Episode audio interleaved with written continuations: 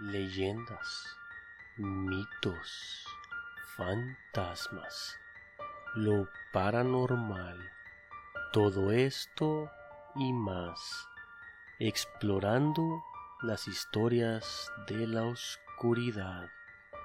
Bienvenidos. Buenas noches. Bienvenidos a su podcast de terror y suspenso favorito explorando las historias de la oscuridad. Soy su anfitrión, el Chango. Para este episodio platicaremos algunas leyendas que nos mandaron. Desafortunadamente, el correo que nos mandaron es de una dirección genérica y tampoco nos mencionaron en dónde se pueden encontrar dichas leyendas. Aún así, muchas gracias por hacérnoslas llegar.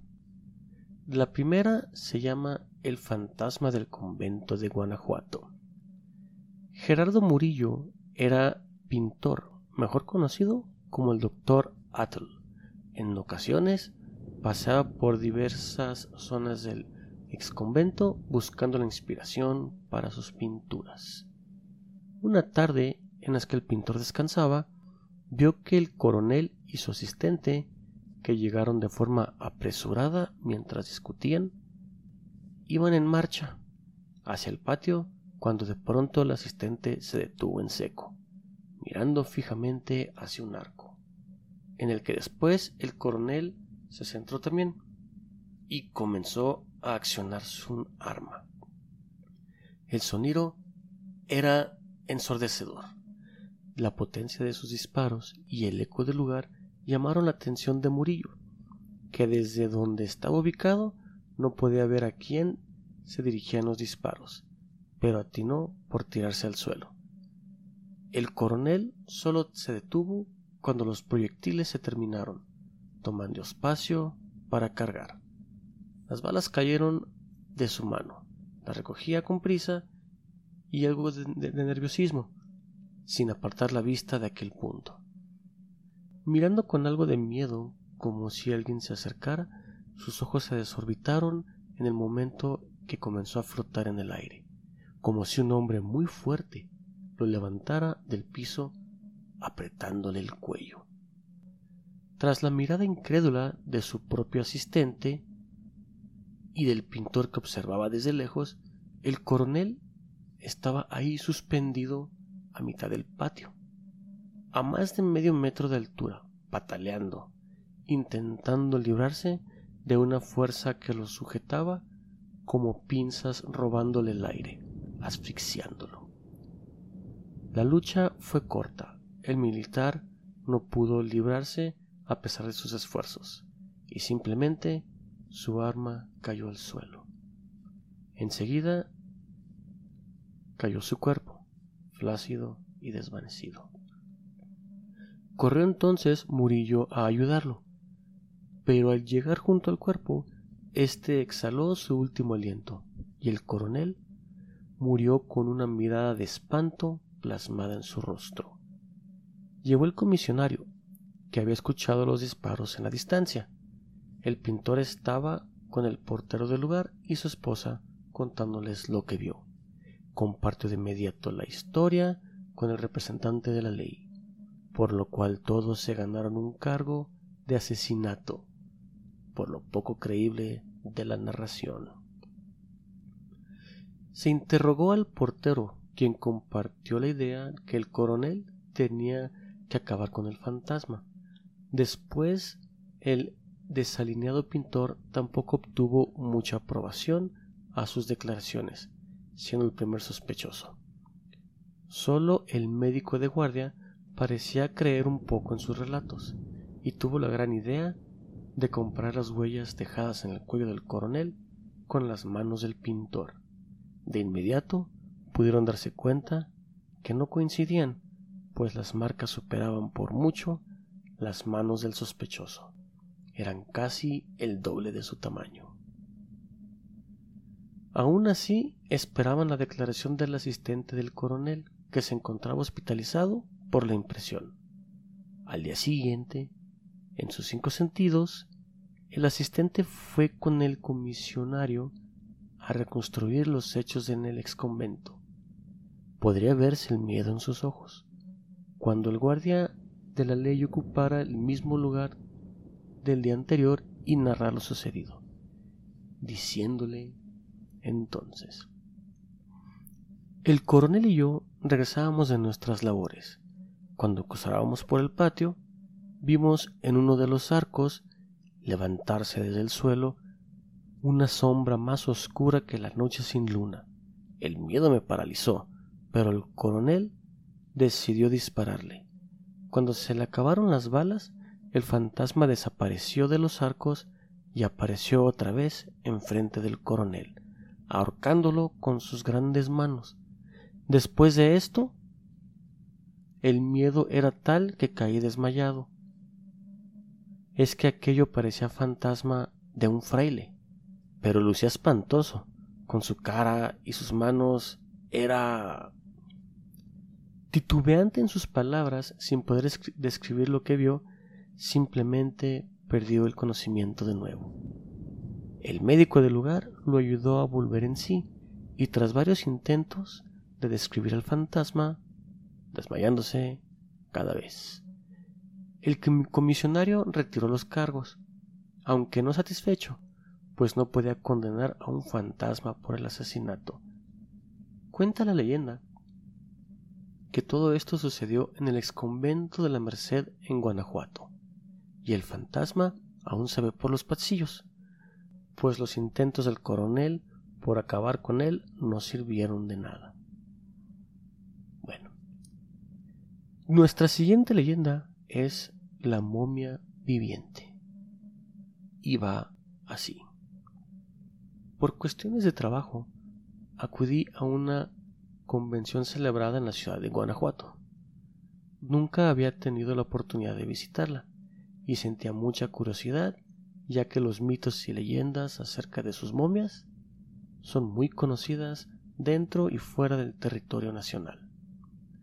Debo decir que pese a lo que me ocurrió ahí, tanto el lugar como la hospitalidad de la gente son cosas verdaderamente maravillosas.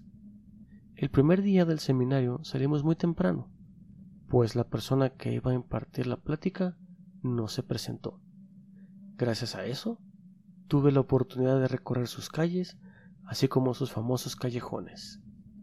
Como me hallaba cerca del Panteón Municipal, decidí ingresar al famosísimo Museo de las Momias de Guanajuato.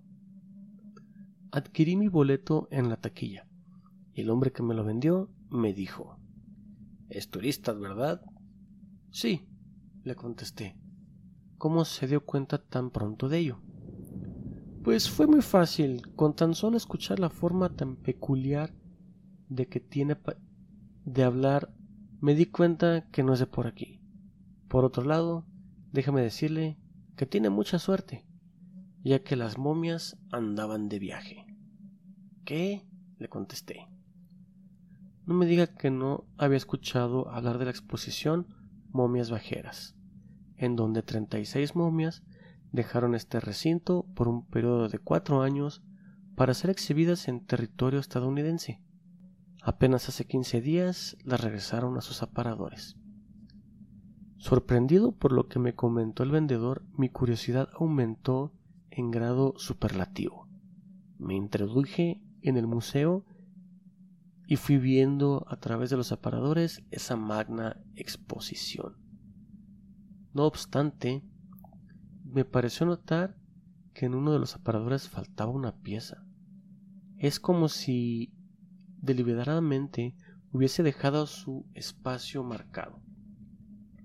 Luego de recorrerlos salí de ahí con dirección a mi hotel. A pocas calles de llegar vi como un auto casi atropellaba a una mujer. Así que me arrojé hacia el arroyo y la empujé en dirección hacia la acera contraria. La dama se incorporó y exclamó Muchas gracias. No pude ver su rostro, pues estaba cubierto por una mascada de seda. Lo escalofriante fue cuando me dio la mano y uno de sus dedos cayó en la mía, aquel pedazo de hueso era del mismo color de los que había visto en la exposición. Alcé la mirada y grité, pero si es una momia. Ya era muy tarde. La mujer había desaparecido. Así termina esta historia. Como tantas veces que se han reportado espíritus que simplemente desaparecen de un momento a otro. Esta es nuestra siguiente historia. Existen por todo el planeta hoteles embrujados, donde dicen se experimentan fenómenos paranormales. Para todos aquellos que busquen pasar una noche con un poco de acción sobrenatural, no hay más que hospedarse en uno de ellos. En esta ocasión hablaremos de la leyenda del Hotel Castillo de Santa Cecilia, uno de los hoteles más populares de Guanajuato capital, con su estilo medieval y su gran cantidad de huéspedes de todo el mundo, incluyendo famosos, y del cual se ha visto a los turistas salir corriendo de las habitaciones sin querer volver a poner un pie en ellas, ni siquiera para recuperar sus pertenencias. Dicen los que se atreven a pisarlo que es un verdadero tormento. En el momento justo de entrar, la pesadez se posa sobre sus hombros. La sensación de ser observados no se marcha jamás, y cuando llega la noche, el frío de las habitaciones anuncia que no se encuentran solos. El olor del pasado es imposible de ignorar, y al correr las cortinas para ver las ventanas, ¡oh sorpresa! Los cristales están llenos de cruces marcadas con aceite y si observan mejor, también se encuentran en las puertas. ¿Qué terrible mal puede haber ahí para necesitar contenerse de esa forma? ¿Las cruces impiden que entre en la habitación o que salga de ella? Si tener respuesta a este cuestionamiento, la dificultad para cerrar los ojos impera.